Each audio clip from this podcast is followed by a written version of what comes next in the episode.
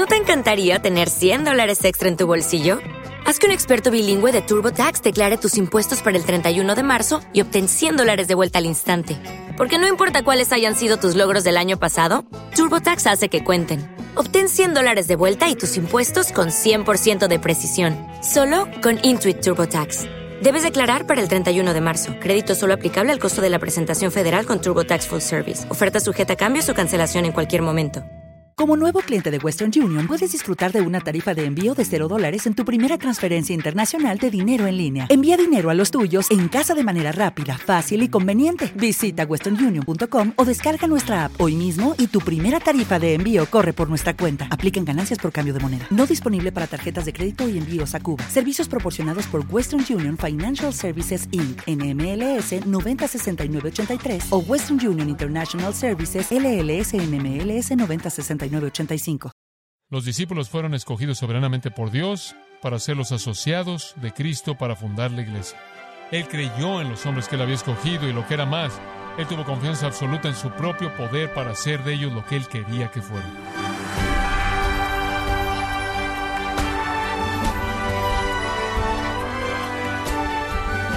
Bienvenido a Gracia a vosotros con el pastor John MacArthur.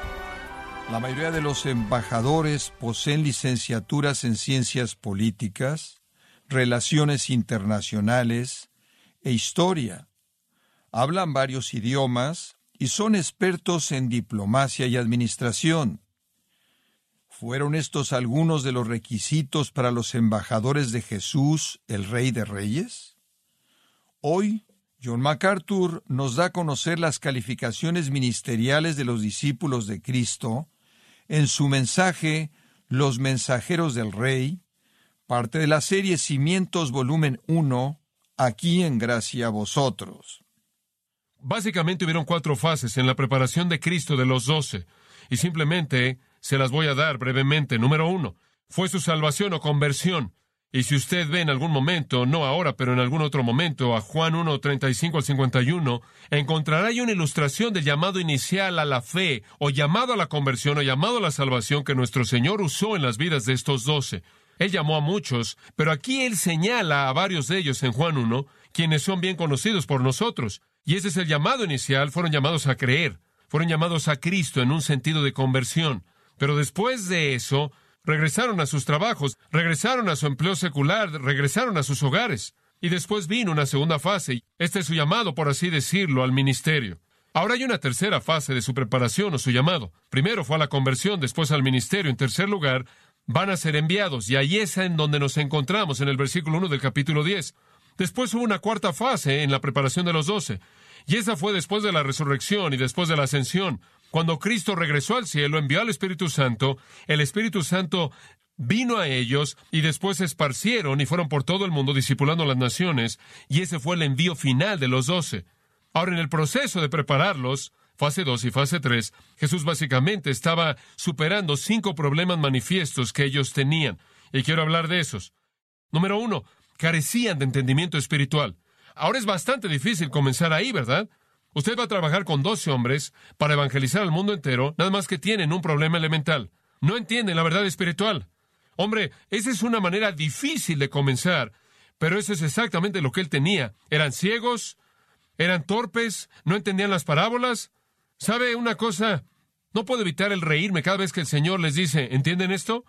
¿Y sabe usted lo que ellos siempre dicen? Sí, Señor, siempre dicen eso. Sí, Señor, ¿entendieron? No, no entendieron, pero carecían de tanto entendimiento que no sabían que no entendían. Y entonces ellos siempre decían, sí, Señor, entendemos. No entendían las parábolas, no entendían los preceptos que él enseñó. Era difícil traspasar todos los prejuicios que tenían y sus actitudes preconcebidas. Pedro le dijo en el 15:15, explícanos esta parábola. Y Jesús le dijo, ¿también carecen de entendimiento? Digo, ¿todavía no entienden? Cierta frustración ahí, ¿no es cierto? Él los reprendió. ¿Todavía no lo entienden? La primera clase que tomé en seminario fue una clase muy difícil y nunca olvidaré esa clase. No la entendía, ni siquiera entendía el vocabulario. Y estaba tomando hebreo y griego y todo lo demás al mismo tiempo y tenía 18 unidades en mi primer semestre y llevaba toda esta carga y estaba tratando de escuchar a todas estas voces todo el día. Y en una clase, un compañero hizo una pregunta y el profesor la respondió. El profesor tenía prisa de cubrir muchas cosas y realmente nadie sabía de qué estaba hablando. Pero él tenía que explicárnoslo y realmente no estábamos escuchando o no le estábamos poniendo mucha atención. Y otro hombre levantó su mano, hizo la misma pregunta y había pasado cinco minutos respondiendo esa pregunta. Oh, le dijo, Señor, si usted no puede hacer una pregunta más inteligente que esa, no haga una pregunta. Ya respondí a esa pregunta. Bueno, el resto de la clase simplemente se hundió en el asiento y nadie hizo ninguna otra pregunta después de eso y fue una gran lección acerca de escuchar. Fue una gran lección acerca de tomar notas de lo que estaba pasando, de poner atención y nuestro Señor está diciendo lo mismo. Ahora sé que ese maestro entendió el modelo. ¿Me estás diciendo que todavía no entienden eso? Tienen que aprender a escuchar y percibir. En Lucas 18, simplemente para mostrarle cómo esto se lleva a cabo todo el tiempo. Más adelante, en su tiempo juntos, los tomó aparte en el versículo 31 de Lucas 18 y él dice, He aquí, vamos a Jerusalén, y todas las cosas que han sido escritas por los profetas acerca del Hijo del Hombre serán cumplidas.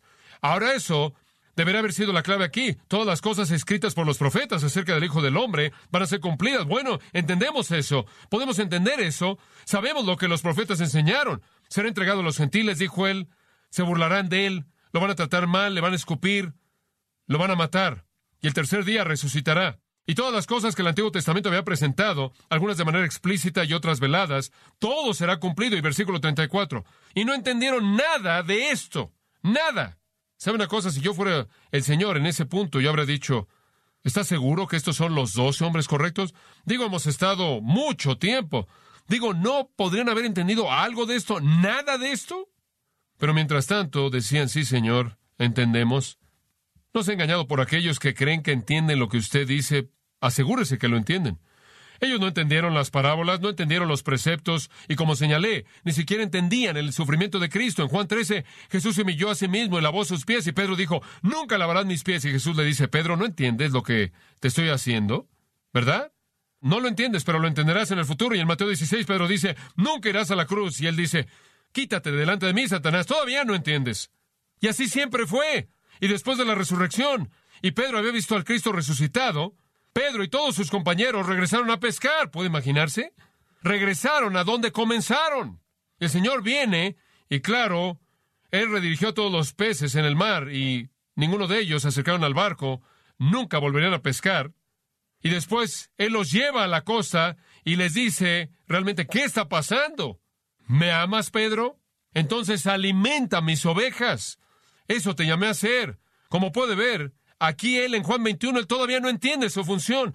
Él todavía no entiende su función, no entiende el propósito de los sufrimientos de Cristo, no entendieron los principios, no entendieron las parábolas falta de entendimiento, y eso es parte del proceso de discipulado. Tiene que superar eso.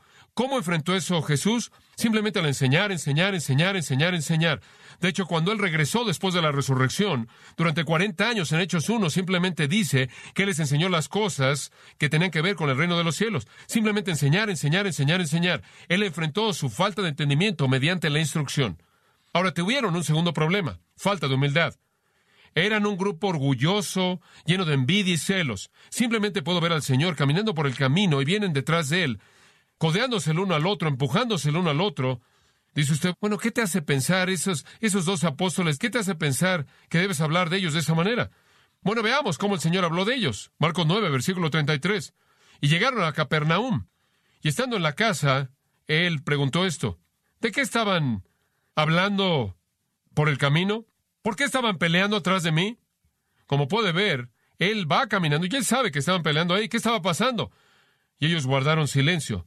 Simplemente guardaron silencio. Porque ellos habían estado hablando entre sí mismos, escuche esto, acerca de quién sería el más grande, el mayor. Buenos hombres, ¿verdad? Realmente abnegados, humildes. Mientras tanto, nuestro Señor está caminando y allá atrás están peleando acerca de quién va a ser el mayor, y Él los sentó, y Él trajo a un niño pequeño y les dio una lección de la humildad. ¡Qué reprensión! Observe Mateo 20. Ahora, el argumento realmente se calentó acerca de quién sería el mayor, el más grande. Y Jacobo y Juan tenían las suficientes agallas como para meter a la mamá en el asunto. Y entonces en Mateo 20, versículo 20, después vino a él la señora Zebedeo. Y tiene a sus hijos. Y claro, ellos lo adoraron primero porque siempre usted hace eso cuando quiere algo. Y él le dijo a ella, ¿qué quieres? Ella le dijo, concede que estos, mis dos hijos, se sienten, uno a tu diestra y el otro a tu siniestra, a tu izquierda, en tu reino. Bueno, le voy a decir una cosa, eso realmente es osado. Digo, realmente tenían tantas ganas de esto que no tuvieron la valentía de pedirlo y le pidieron a su mamá que lo hiciera y están allá al lado de su mamá mientras que ella hace esta petición ridícula, egoísta. Jesús le respondió y le dijo, no sabéis lo que pedís, pero eso era típico, no sabían lo que oían, por lo tanto no sabían lo que preguntaban. Dice, ¿podéis beber de la copa que yo beberé y ser bautizados con el bautismo con el que yo soy bautizado? Y le dijeron que, ¿podemos? Claro, claro, podemos enfrentar cualquier cosa. Claro que podemos. Y él les dijo, muy bien, entonces beberán de la copa que yo beberé y serán bautizados con el bautismo con el que yo seré bautizado, pero nunca se sentarán a mi diestra o a mi siniestra. Y de lo que él estaba hablando era del martirio, persecución, en el caso de Jacobo martirio, en el caso de Juan persecución y exilio. Van a enfrentar el dolor y el sufrimiento y la angustia, nada más que no van a estar sentados a mi derecha y a mi izquierda, porque no están en mí el darlos. Y después versículo 24. Cuando los otros diez oyeron de esto, estaban enfurecidos. ¿Por qué? porque no toleraban un orgullo así, no, porque estaban uno al frente del otro. Estaban enojados porque Jacobo y Juan iban a recibir esos lugares y no ellos. Su indignación no era justa, sino egoísta. Y él les dice, hombre, ustedes hombres están enojados por lo que significa ser un líder. Versículo 27, el que quiera ser mayor entre vosotros, sea que será vuestro siervo. Ustedes no lo entienden bien, están equivocados. Y tuvo que enseñarles. Y después él se usó a sí mismo como ejemplo. El Hijo del Hombre no vino para ser servido, sino para servir y para dar su vida en rescate por muchos. Ahora él tuvo que enfrentar con su falta de humildad. ¿Y cómo lo hizo? Yo creo que la enfrentó al darles una demostración de su propia humildad. Él se asemejó a sí mismo, niño pequeño, en Marcos 9. Él se asemejó a sí mismo aquí a un siervo. En Juan 13 lavó sus pies y después les dijo, deben amarse el uno al otro como yo lo he hecho, ¿verdad? Un nuevo mandamiento, ámense el uno al otro como yo los he amado. En otras palabras, él superó su falta de entendimiento mediante la instrucción y él superó su falta de humildad mediante el ejemplo. Él usó un ejemplo de su propia vida como una herramienta de enseñanza. Y tuvieron un tercer problema, tener una falta de fe, lo cual es bastante severo si usted va a estar en el ministerio, si usted no cree en Dios. Tener una falta de fe, una y otra vez. De hecho, probablemente la frase que con mayor frecuencia él les repitió fue esta. Oh, hombres de qué? De poca fe. Él hizo tantas cosas y aún así no vieron. De hecho, en Marcos 4:40 les dice, ¿cómo es que no tienen fe? ¿Cómo puede ser que después de todo esto todavía no creen? ¿Cómo puede ser? ¿Cómo es posible? Al final del Evangelio de Marcos, en el capítulo 16, versículo 14, dice que Él los reprendió debido a su incredulidad y dureza de corazón, porque ellos no creían a aquellos que lo habían visto después de que Él había resucitado. Ni siquiera creían los reportes de la resurrección. ¿Qué grupo, con qué trabajar y cómo es que usted los transforma en aquellos que van a cambiar el mundo? Hombre, ¿cómo enfrentó su incredulidad? Mediante milagros, mediante obras poderosas, al mostrarle su poder una y otra vez. De hecho, los milagros, voy a ser muy honesto con usted, yo creo en mi corazón que los milagros, que él hizo los milagros primordialmente para los discípulos, no para las multitudes, eran secundarias. Los discípulos necesitaban estar seguros y tener la confianza absoluta. Necesitaban saber que la resurrección realmente sucedió. Él les apareció y les apareció una y otra vez. Dejó que lo tocaran, lo sintieran y lo vieran. Tenían que saber. Y él se mostró a sí mismo, hechos uno, mediante muchas pruebas indubitables. Entonces él superó su falta de entendimiento con la enseñanza. Él superó su falta de humildad con el ejemplo. Él superó su falta de fe con milagros y obras poderosas. Todo esto fue parte del proceso de enseñanza.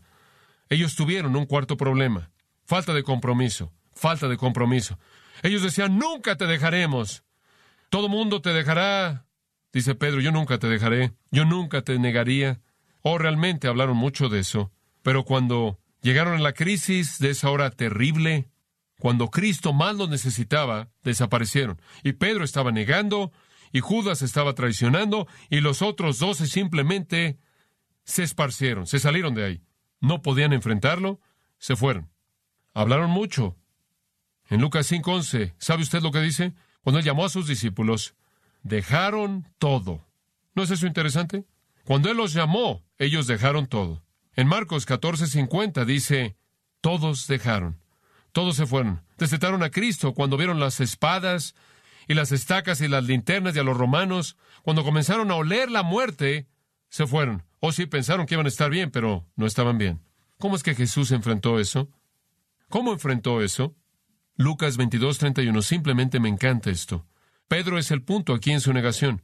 El Señor dice, Simón, Simón. Él se refiere a él usando su nombre antiguo, porque él está actuando como su hombre antiguo. Simón, Simón, escucha esto. He aquí, Satanás os ha deseado para zarandearos como trigo. Él quiere probarte, Pedro, y vas a huir, y vas a negarme. Pero aquí está el remedio. Yo he orado por ti que tu fe no falle. Deténgase ahí. ¿Cómo enfrentó Jesús su falta de compromiso? Él enfrentó mediante la oración. He tratado de disipular a hombres en mi vida, hombres con una falta de entendimiento, y he tratado de trabajar con eso al enseñarles. Hombres con falta de humildad, y he tratado de trabajar con eso al tratar de demostrar el espíritu correcto. Hombres con una falta de fe, y he tratado de vencer eso al mostrarles de manera dramática el poder de Dios. Y hombres con una falta de compromiso, he tratado de enfrentar eso mediante la oración por ellos. Un quinto problema que tuvieron fue una falta de poder. Eran impotentes. Tenían una falta de poder. Eran inútiles y débiles. Para una ilustración de eso, y hay muchas, pero una sería Mateo 17. Y vinieron a la multitud y llegaron a cierto hombre que se estaba postrando y diciendo, Señor, ten misericordia de mi hijo, es epiléptico, y está grandemente afligido, y él se avienta al fuego y con frecuencia al agua, y lo he traído a tus discípulos, pero no lo pueden curar. Ahora han estado allá afuera tratando de hacer lo que pueden y están tratando de hacer todo lo que pueden, pero nada sucede. Jesús dijo, oh generación incrédula y perversa, ¿por cuánto tiempo estaré con vosotros? ¿Por cuánto tiempo os soportaré? ¿A quién cree usted que le estaba hablando? Bueno, algunas personas creen que le estaba hablando a la multitud entera, algunas personas creen que le estaba hablando a los doce. Hombres, ¿por cuánto tiempo tengo que tolerar esto? Traedlo aquí. Jesús reprendió al demonio y salió de él, y el niño fue curado desde ese momento. Y después vinieron los discípulos a Jesús en privado y le dijeron, ¿por qué no pudimos hacer eso? Y Jesús les dijo, ¿debido a su qué? Su incredulidad. Si tuvierais fe como un grano de mostaza, podrán mover una montaña. Y deben saber que cosas como estas solo pueden suceder a través de la oración y el ayuno. Gran fe, oración intensa, eran impotentes, no tenían poder. ¿Cómo enfrentó eso?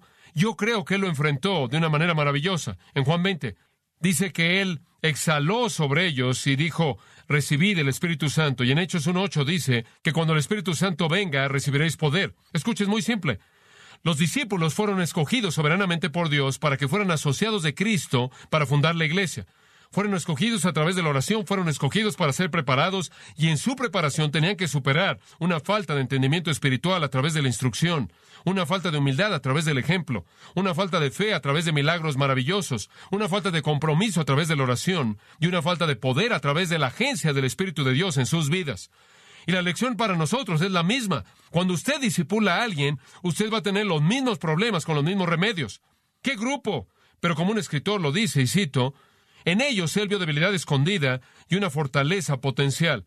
Había una abundancia de cizaña con unos cuantos granos de trigo que necesitarían mucha limpieza, pero él lo iba a hacer. Los gérmenes de promesa estaban ahí y con el tiempo darían lugar al fruto perfecto. Él creyó en los hombres que él había escogido y lo que era más, él tenía confianza absoluta en el poder de él para hacerlo lo que él quería que fueran.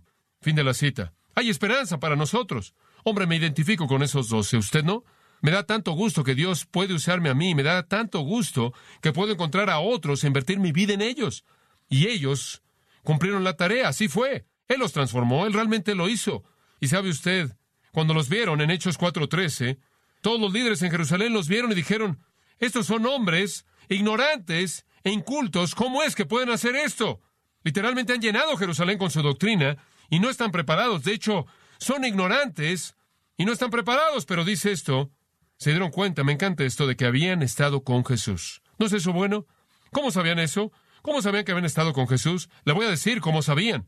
Hicieron las mismas cosas que Jesús hizo. Dijeron las mismas cosas que Jesús dijo. Amaron de la misma manera en la que Jesús amó. Finalmente el trabajo fue realizado. Salieron como espejos vivos reflejando a Cristo. Y esa es la razón por la que finalmente terminaron llamándolos cristianos, lo cual significa que pequeños cristos. Y todos se encierran, Lucas 6:40, escúchelo. el discípulo no está por encima de su maestro, sino que después de que toda persona ha sido preparada de manera completa, será como su maestro. ¿No es eso maravilloso? Jesús los preparó en tres años y cuando salieron eran como su maestro. Y se graduaron. Y creo que el día de graduación está en Juan 15, cuando Jesús dijo, ya no os llamaré siervos, ahora os llamaré qué? Amigos. Ese fue su día de graduación. Se habían graduado.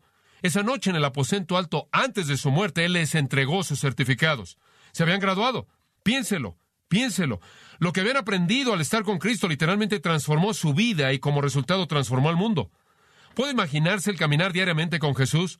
¿Puede imaginarse el oír su sabiduría sin paralelos? Todo lo que él dijo fue perfectamente sabio y absolutamente verdadero. ¿Puede imaginar estar con alguien quien nunca se enojó, sino que se indignó de manera justa por cosas que atentaban contra la gloria de Dios? ¿Puede imaginarse estar con alguien quien se preocupaba por nada en sí mismo, sino que de manera total se preocupaba por los demás? Estar con alguien que estaba totalmente consumido y literalmente agotado con hacer la voluntad y la obra de alguien más, la tarea de alguien más. ¿Puede imaginarse estar con alguien que podía amar a cualquier persona y a todo mundo? Alguien que podía resucitar a los muertos, sanar o curar a los enfermos y dar vista a los ciegos y oído a los sordos. Bueno, había tenido un efecto en ellos. Y usted no recibe ese tipo de preparación al sentarse en un salón de clases lo recibe al estar caminando con un hombre piadoso. Ese es el proceso de discipulado. Estuvieron con él, estuvieron con él, dice, los dos se fueron ordenados de acuerdo con Marcos 3:14 para que estuvieran con él. Ese es el proceso. Estuvieron con él y se volvieron como él. Así es como funciona el discipulado. Y funcionó en el caso de ellos y ellos cambiaron al mundo. ¿Puedo añadir un punto final? Fueron escogidos soberanamente, fueron escogidos después de una noche de oración, fueron escogidos para ser preparados y finalmente fueron escogidos para ser enviados. Y esa es la razón por la que usted tiene el versículo 1 del capítulo 10, discípulos siendo preparados, y en el versículo 2, apóstoles. Los nombres de los doce apóstoles fueron escogidos para ser enviados, apostelo. Stelo significa despachar, apo, desde, despachar desde. En el griego clásico, la palabra es usada casi siempre de una expedición naval enviada a una ciudad extranjera o a un país extranjero. En otras palabras, alguien envió al servicio extranjero. Muy bien, usted ha sido preparado y ahora va a ser enviado. Se volvieron los enviados y eso es lo que apostolo significa, uno enviado. Amados, no es suficiente ser salvos, no es suficiente ser llamados a servir a Cristo, no es suficiente ser preparados, es solo suficiente cuando todo eso se hace y entonces sale. Y esa es exactamente la razón por la que en Mateo nos dice que debemos ir por todo el mundo y hacer discípulos. Hemos sido hechos discípulos para ser discípulos. El Señor hizo a doce individuos maravillosos, con una excepción, reemplazado después en las filas, y en Mateo 19, 28 él dice que hay doce tronos para ellos. Van a ser elevados a lo largo de toda la eternidad. El proceso se completó en sus vidas y debemos estar en ese mismo proceso. ¿Está usted siendo discipulado? ¿Está usted aprendiendo con miras a ir? ¿Está usted discipulando? ¿Está usted preparando a alguien con miras a enviarlo a alcanzar a otros, sea aquí o alrededor del mundo? Como puede ver, la preparación y el envío son dos lados de la misma moneda. El discipulado y el apostolado van de la mano. Fase uno, síganme. Fase dos, váyanse y lleven el mensaje. Entonces, conforme llegamos al capítulo 10, comienzan con su primera tarea, con su primera misión a corto plazo, aprendiendo al hacer. Van a salir y van a encontrar todo tipo de problemas. Van a regresar y cuando hayan regresado van a pasar muchos meses más con Jesús y Él les va a enseñar a partir de esa experiencia. Y finalmente en la fase 4, la fase final va a venir cuando el Espíritu entre en ellos y los va a llenar y van a ir a bautizar y enseñarle a todas las naciones. ¡Qué patrón tan maravilloso! Ese es su inicio. Lo segundo, y simplemente voy a mencionar esto, es su impacto. Cuando salieron tuvieron un impacto. Dice en el versículo 1, tuvieron autoridad o exucio, lo cual significa el derecho de tener poder sobre espíritus inmundos para que los echasen fuera y para sanar toda enfermedad y toda dolencia. ¿Por qué? Porque eso demostraría que eran de Cristo, porque estaban haciendo las mismas cosas que Él hizo. Y usted puede seguirlos a lo largo del libro de los Hechos. ¿Y qué están haciendo? Echando fuera demonios y sanando a los enfermos. Tuvieron un impacto. Hicieron lo mismo que Jesús hizo. Jesús echó fuera demonios, Jesús sanó a los enfermos. Manifestaron el mismo tipo de poder del reino que Jesús manifestó. Y entonces estaban ligados de manera inseparable con Cristo y tuvieron un impacto tremendo. Voltearon de cabeza a Jerusalén y después voltearon de cabeza al mundo y a donde quiera que fueron, Hubo problemas. La gente fue convertida debido a su impacto. Oremos. Padre, gracias por mostrarnos cómo Jesús discipuló a hombres, cosas que Él pudo superar en su poder y cómo lo hizo Él. Que aprendamos de esto, que nos veamos a nosotros mismos en el proceso de ser aprendices, macetés, sin embargo que nos convirtamos en apóstoles, apostolos, siendo preparados para ir, para ser enviados. No de una manera oficial, no en una manera como esos doce especiales para quienes están reservados doce tronos, no obstante siendo enviados. Prepáranos, Señor, y ayúdanos a preparar a otros. Envíanos y ayúdanos a enviar a otros, para que la obra que tú comenzaste continúe. Que disipulemos a todas las naciones, bautizándolas en el nombre del Señor Jesús y enseñándoles a guardar todas las cosas que tú mandaste, llevándolos a la madurez y después enviándoles. Oramos, Padre, por aquellos que quizás han sido convertidos, han sido llamados a Cristo, han llegado al segundo punto de ser llamados a servir. Quizás están resistiendo la preparación o quizás han sido preparados y están resistiendo el envío final. Señor, habla a cada uno de nosotros en donde quiera que estemos. Que algunos, Señor, que todavía no han venido por primera vez a seguir a Jesús en fe, que así sea, que vengan. En donde quiera que estemos, Señor, atráenos a ti mismo, lleva a cabo tu obra perfecta en cada corazón. En el nombre de Cristo. Amén.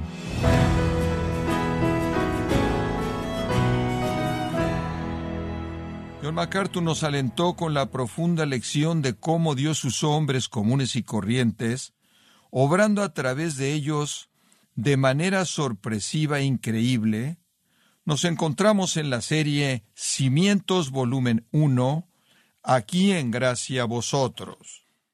Estimado oyente, permítame compartir esta carta que nos envió Rolando Chali de Guatemala, quien nos dice lo que sigue.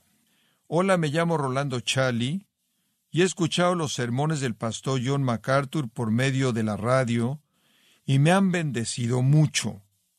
Agradezco a Dios por ese gran trabajo que ustedes realizan, que el Señor los bendiga y los recompense por su valiosa ayuda. Soy de Guatemala y los escucho por medio de la radio TGN Radio Cultural 100.3 FM aquí en Guatemala. Bendiciones. Muchas gracias a Rolando Chali por su carta. Nos alienta a saber cómo Dios está obrando en nuestros oyentes a través de su palabra con este ministerio. Gracias a vosotros. Y también puede descargar todos los sermones de esta serie Cimientos volumen 1, así como todos aquellos que he escuchado en días, semanas o meses anteriores. Y recuerde Puede leer artículos relevantes en nuestra sección de blogs, ambos, en gracia.org. Si tiene alguna pregunta o desea conocer más de nuestro ministerio, como son todos los libros del pastor John MacArthur en español, o los sermones en CD, que también usted puede adquirir, escríbanos y por favor mencione la estación de radio por medio de la cual usted nos escucha en Gracia a Vosotros. Es importante conocer no solo el país y ciudad de donde usted nos escucha, sino también la radio. Para quienes contactan nuestro ministerio por primera vez, pueden solicitar una copia del mensaje de promoción sin costo alguno, un mensaje por oyente únicamente.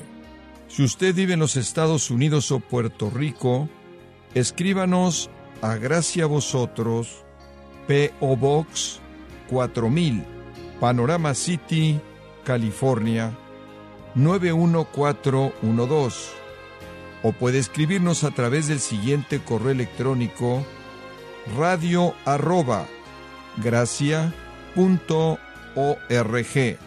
y queremos agradecerle desde el fondo de nuestro corazón su tiempo y sintonía y en nombre de John MacArthur y del personal de este organismo invitarle para que nos acompañe en la próxima edición y así juntos continuar desatando la verdad de Dios un versículo a la vez, en gracia a vosotros.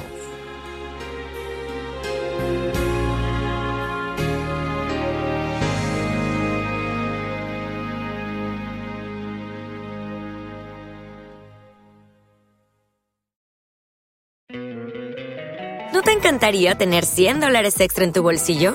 Haz que un experto bilingüe de TurboTax declare tus impuestos para el 31 de marzo y obtén 100 dólares de vuelta al instante. Porque no importa cuáles hayan sido tus logros del año pasado, TurboTax hace que cuenten. Obtén 100 dólares de vuelta y tus impuestos con 100% de precisión, solo con Intuit TurboTax. Debes declarar para el 31 de marzo. Crédito solo aplicable al costo de la presentación federal con TurboTax Full Service. Oferta sujeta a cambios o cancelación en cualquier momento. Judy was boring. Hello. Then Judy discovered ChumbaCasino.com. It's my little escape. Now Judy's the life of the party. Oh, baby, Mama's bringing home the bacon. Whoa, take it easy, Judy. The Chumba life is for everybody. So go to ChumbaCasino.com and play over 100 casino style games. Join today and play for free for your chance to redeem some serious prizes. chumba ChumbaCasino.com. No purchase necessary. Void where prohibited by law. 18 plus terms and conditions apply. See website for details.